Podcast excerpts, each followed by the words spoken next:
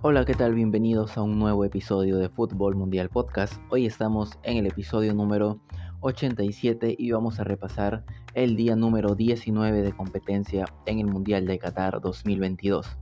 Hoy día tuvimos los dos últimos partidos de los cuartos de final, los que eh, obviamente nos dieron ya eh, la conformación de esa segunda semifinal para saber quién va a clasificar a la gran final pues y disputar esa Copa del Mundo.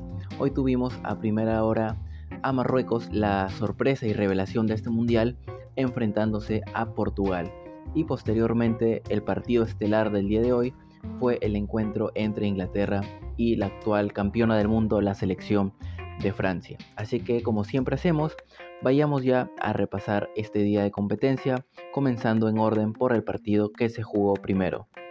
En este caso es el encuentro entre Marruecos y la selección de Portugal, que nuevamente no alineó a Cristiano Ronaldo como titular eh, desde el inicio del partido.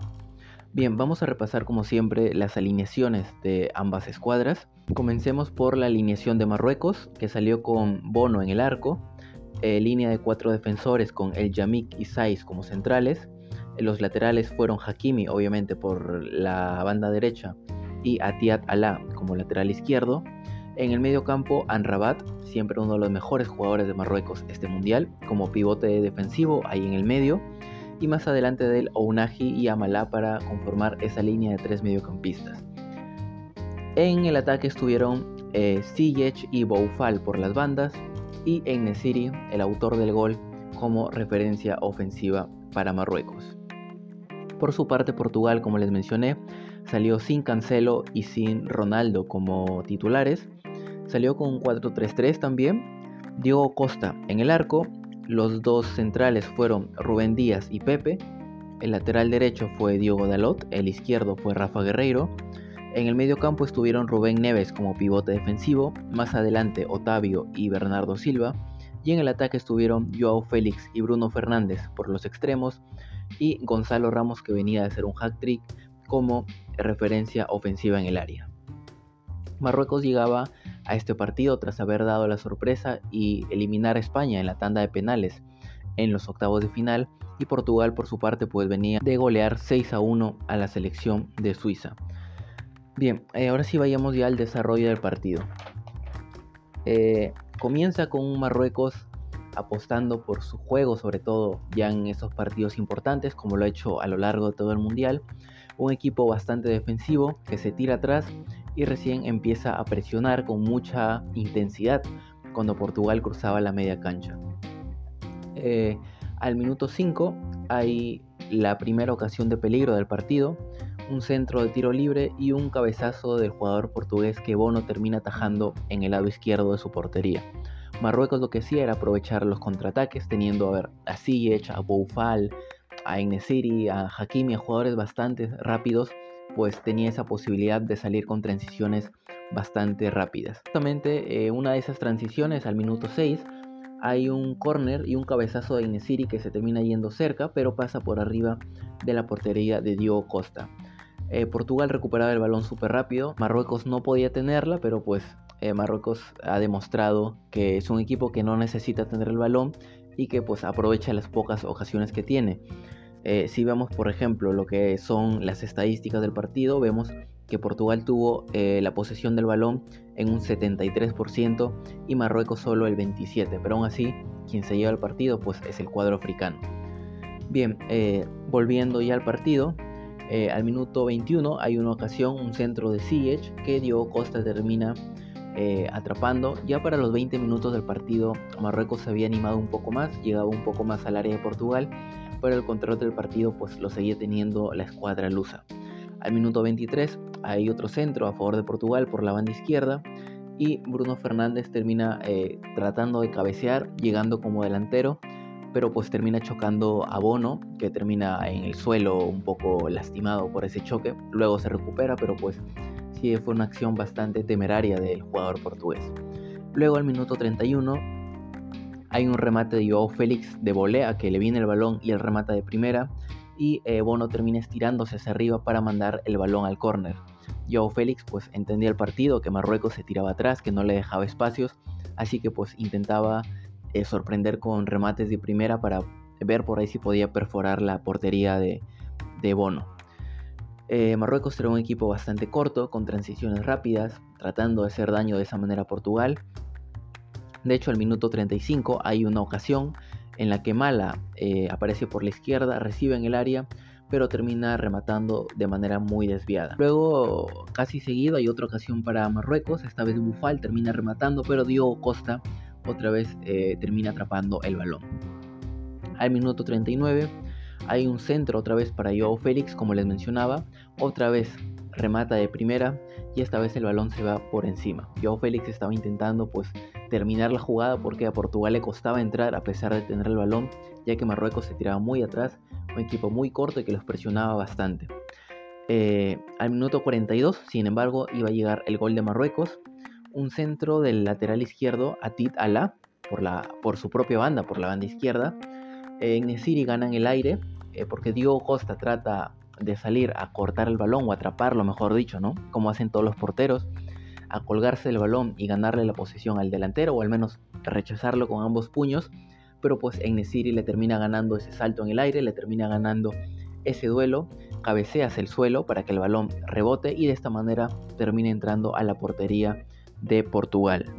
Sorprendentemente Marruecos ganaba el partido por 1 a 0. Sorprendía a Portugal que pues estaba con toda esa energía, todo ese ánimo de haber derrotado a Suiza. Marruecos había sufrido contra España, pero pues aquí se mostró la eficacia del cuadro marroquí, que aprovechó una de las pocas que tuvo en el primer tiempo para anotar el que iba a ser el único gol del partido.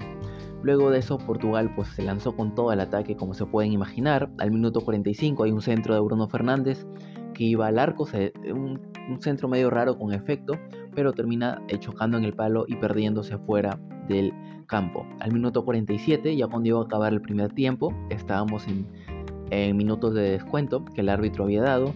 Hay un contraataque de Marruecos y a Tit Alá esta vez eh, le queda el balón y en vez de pasar a alguien que ya venía mejor posicionado, define él mismo, pero le pega muy mal y de esta manera pues Marruecos se perdía la oportunidad de ponerse en ventaja ya por dos goles.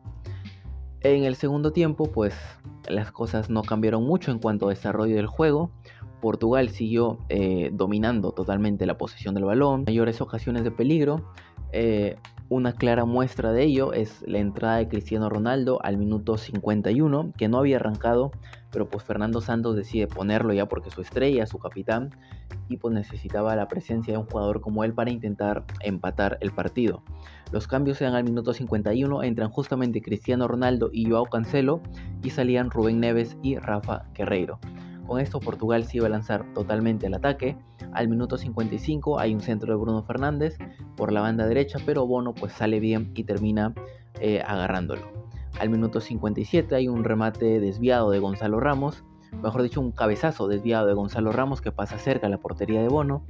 Al minuto 64 hay otra ocasión para Portugal, Bernardo Silva por la izquierda, eh, termina pasando el balón atrás para Bruno Fernández que llegaba y el remate se le iba pues desviado por arriba de la portería de Bono. Al minuto 71 hay otro córner de Bernardo Silva en el que no termina llegando pues el atacante portugués. Eh, Portugal ya había metido a Marruecos totalmente contra su área. El cuadro marroquí estaba aguantando para intentar pues defender este resultado. Eh, Portugal lo que hacía era tratar de mover el balón de un lado a otro, lo basculaba mucho en toda la cancha, pero no encontraba el espacio para hacerle daño al cuadro marroquí. Al minuto 83 hay un zurdazo de Joao Félix con efecto, pero Bono termina atajando muy bien, sacando la mano derecha y de esta manera impidiendo el empate de Portugal.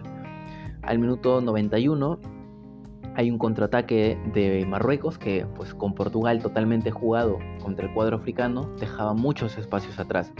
Ese contraataque, eh, Chadir va por la banda izquierda y termina definiendo mal.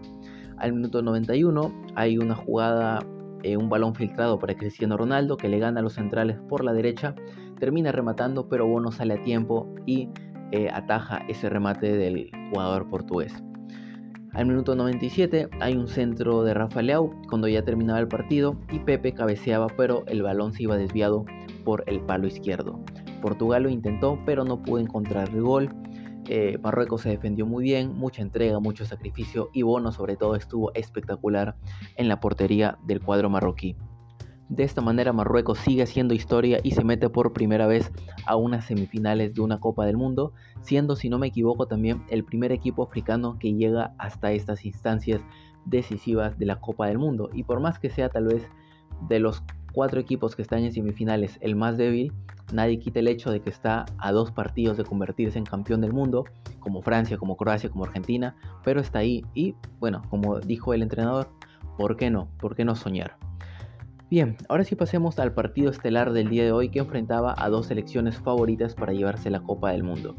Inglaterra jugaba contra el cuadro francés. La subcampeona de la actual Eurocopa se enfrentaba a la actual campeona del mundo. Vamos a repasar entonces las alineaciones de este encuentro. Inglaterra salió con un 4-3-3, con Pickford en el arco, línea de cuatro defensores con Walker y Shaw por las bandas como laterales, los centrales fueron Stones y Harry Maguire. En el medio campo, como ya es costumbre, Declan Rice como pivote defensivo, Henderson y Bellingham un poco más adelantados. Y en el ataque, Saka y Foden por las bandas y Harry Kane como referencia ofensiva en el área. Por su parte, eh, Francia salió también con un 4-3-3, con Hugo Lloris en el arco, Upamecano y Barán como centrales, Teo Hernández y Jules Koundé como laterales. En el medio campo estuvieron Chouameni como pivote defensivo, Rabiot eh, como interior, acompañado de Antoine Griezmann, que pues en esta Copa del Mundo ya ha sido muy común que Deschamps lo, lo ponga también en el medio campo como interior para que ayude en la generación del juego. Y en el ataque estuvieron por supuesto ya el tridente conocido en esta Copa del Mundo, Kylian Mbappé y Osman Dembélé por las bandas y Oliver Giroud como referencia ofensiva de Francia en el área. Bien, ahora sí vayamos al desarrollo del partido. Primeros minutos bastante intensos, con ambos equipos tratando de recuperar y salir de contra. Inglaterra por ahí tal vez un poquito mejor, con mayor posesión del balón. Francia eh, apostando por una recuperación y una transición mucho más rápida. Y de esta manera pues el partido era lo que esperábamos, bastante emocionante, con ambos equipos proponiendo, pero también teniendo cuidado de lo que pueda hacer el rival. Eh, al minuto 11 llega la primera jugada de peligro, un centro de Dembélé por la derecha y Giroud termina cabeceando, pero eh, Pickford termina eh, atrapando el balón bastante fácil. Al minuto 17 iba a llegar el primer gol del partido, un golazo de Francia. Comienza con una asociación por la banda izquierda entre Mbappé y Upamecano. Upamecano, que es un central, sabemos que sube bastante a ayudar en la elaboración del juego. Se asocia con Mbappé por la banda izquierda. Mbappé va moviéndose hacia el centro con el balón. Eh, la toca para Dembélé, que estaba al lado derecho. Dembélé se la deja a Antoine Griezmann. Y Griezmann la toca para Chouameni, que venía desde fuera del área. Eh, se da un medio giro hacia su lado izquierdo y termina metiendo un derechazo al palo derecho de Pickford, que imposible, un remate muy duro, muy bien colocado, muy difícil para el portero inglés poder atraparlo y de esta manera Francia marcaba el 1-0 con un golazo de Chouameni. Luego de eso, del gol, Inglaterra se iba a animar más aún y se iba a lanzar al ataque. Al minuto 21 hay un tiro libre a favor de Inglaterra. Esta vez iba a ser el remate de Luke Shaw que Lloris termina atajando con cierta tranquilidad. Al minuto 22 hay una buena jugada en la que Kane le termina ganando la posesión a Upamecano. Hubo un duelo bastante interesante entre el delantero inglés y el defensor francés. Eh, Kane le gana la posición a Upamecano, gira bien y el remate eh, que iba directo al arco, Lloris se da cuenta de él y pues termina saliendo súper rápido de su portería y bloquea ese remate para impedir el empate de Inglaterra. El cuadro inglés se hizo de la posesión de las mayores eh, jugadas de peligro. Francia apostaba más por el contraataque, aunque no lo estaba logrando tanto durante esos minutos de dominio inglés. Al minuto 25 hay otro duelo entre Upamecano y Harry Kane. En esta ocasión eh, Kane se termina cayendo, eh, reclamando penal. Se revisa el VAR, pero pues al final se decide que no hay ninguna jugada y por ende no puede ser considerada como una jugada de penal y por ende no se cobra la pena máxima. Al minuto 29 hay otra jugada de peligro a favor de Inglaterra. Kane un remate desde la derecha que va cruzado y Lloris termina atajando mandando el balón al córner. Después de eso no hubo mucho más digamos de peligro en el primer tiempo. Inglaterra se iba mejor en el juego pero Francia pues había conseguido lo que es eh, ponerse en ventaja en el primer tiempo, así que pues el segundo tiempo Inglaterra tenía que salir con todo para buscar empatar el partido. Al minuto 47 hay un remate de Bellingham, nada más comenzar casi el segundo tiempo, un derechazo de Bellingham que Lloris ataja pues mandando el balón por encima de la portería, haciendo que eh, haya córner para Inglaterra. Eh, luego Inglaterra empezó a llegar con más intensidad todavía y gracias a toda esa intensidad y presión por conseguir el empate lo iba a lograr. Al minuto 52 se cobra penal a favor de Inglaterra, Chouameni termina tumbando a Saka en el área, Saka sabemos es muy habilidoso, pues Chouameni lo termina tumbando eh, en el área y el árbitro termina cobrando penal a favor de la selección inglesa. Penal que iba a patear Harry Kane y lo iba a patear muy bien al lado derecho, muy fuerte, Lloris se iba a lanzar al lado izquierdo, pero eso no impide pues que sea un penal bien pateado y de esta manera Inglaterra empataba el partido gracias al penal convertido por Harry Kane. Al minuto 55 pues eh, hay una jugada nada más que Inglaterra convierte, Francia intenta reaccionar porque pues necesitaba ponerse en ventaja nuevamente para poder clasificar. Un remate de Rabiot y Pickford termina atajando al lado izquierdo de su portería.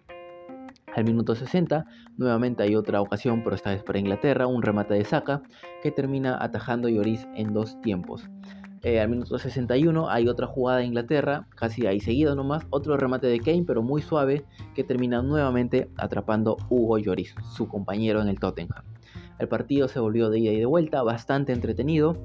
Eh, al minuto 70, por ejemplo, hay otra ocasión a favor de Inglaterra, un tiro libre y Maguire que termina ganando la, la, posición a los defensores franceses, termina cabeceando y el balón se va muy cerca, de hecho rozando el palo derecho del arco de Lloris. Al minuto 71 hay un centro de Luke Shaw por el lado izquierdo, llega Saka por la eh, derecha y cuando iba a rematar, Teo Hernández lo termina cerrando muy bien, haciendo pues que el balón simplemente se perdiera fuera del campo. Al minuto 77 hay un centro también, esta vez para Francia, por el lado izquierdo. Eh, Dembélé termina pivoteando el balón, la deja rebotando en el área y Giroud llega a pegarle pero muy mal con la pierna izquierda y pues el balón lo termina atrapando Pickford. Pero eso era un aviso de lo que iba a hacer Giroud un minuto después porque iba a poner en ventaja a Francia nuevamente al minuto 78 corner para Francia, termina rechazando la defensa inglesa, sin embargo Francia eh, recupera lo que es el segundo balón, nuevamente la juega por la izquierda, Griezmann manda el centro y esta vez Giroud cabeceaba al lado derecho de la portería de Pickford y anotaba el segundo gol del partido que ponía nuevamente en ventaja a la selección francesa. Sin embargo, la alegría iba a durar poco porque cuatro minutos después iba a cobrarse un penal para Inglaterra, una jugada en la que Mason Mount, que había ingresado hace unos minutos, va a pelear un balón contra Teo Hernández en el área y pues en la repetición se ve claramente que Teo no juega el balón, sino que va directamente a empujarlo a Mason Mount. Al comienzo no se cobra nada, pero luego lo llaman del bar a Sampaio, que fue el árbitro del partido, revisa la jugada y pues efectivamente se ve que es una falta, si la ves así, totalmente sin sentido porque se va directamente a chocarlo a Mason Mount, lo hace caer y es una jugada tonta, pero el penal es a favor de Inglaterra. Sin embargo, esta vez Francia iba a recuperar la alegría porque Harry Kane iba a errar el penal. Lo manda por encima del travesaño al minuto 84 y de esta manera Inglaterra se perdía la oportunidad de empatar el partido y por ende la oportunidad de clasificar a la siguiente ronda porque este partido no iba a pasar pues nada más. Francia ganaba este encuentro y se clasifica nuevamente, al igual que Croacia, a su segunda final consecutiva de una Copa del Mundo para enfrentarse a Marruecos en la semifinal. Y con esto pues ya tenemos los dos partidos que se van a jugar en las rondas de semifinales para conocer ya finalmente luego quiénes serán los dos finalistas de esta Copa del Mundo Qatar 2022. Argentina llega para enfrentarse a Croacia, campeona de América, contra la última subcampeona del mundo, que nuevamente está llegando a una semifinal. Y por otro lado, Marruecos, la gran revelación del Mundial, la primera selección africana en llegar a esta instancia de Copa del Mundo, se va a enfrentar a la actual campeona que es Francia. Y pues pase lo que pase, ha sido un mundial bastante interesante y estos dos partidos van a estar seguramente cargados de emoción como ha estado casi toda la Copa del Mundo. Y bien, esto ha sido todo por el episodio del día de hoy. Ya hemos repasado los cuartos de final, los dos últimos partidos de los cuartos de final y ya estamos pues a puertas también de que se termine este mundial. Solamente quedan cuatro partidos, las dos semifinales, el tercer puesto y la gran final. Y luego de eso pues ya volverán las ligas, de hecho hay Liga Española el 31 de diciembre, Premier League también el Boxing Day, como siempre pues hemos repasado también aquí en el podcast. Y pues bueno, siempre seguiremos aquí con todo el fútbol del mundo. Ya saben que si les gustó nos pueden escuchar en las distintas plataformas de podcast como Spotify, Anchor, Google Podcast, Breaker, Radio Public y Pocket Cast. También estamos en YouTube como Fútbol Mundial Podcast, se pueden suscribir ahí también para escucharnos y que no se pierdan ningún nuevo episodio. Y en las redes sociales estamos en TikTok como Fútbol Mundial Podcast, en Instagram también como Fútbol Mundial Podcast y en Facebook como Fútbol Mundial. Soy Javier Salinas, muchas gracias por haber escuchado este episodio y nos vemos en el siguiente. Adiós.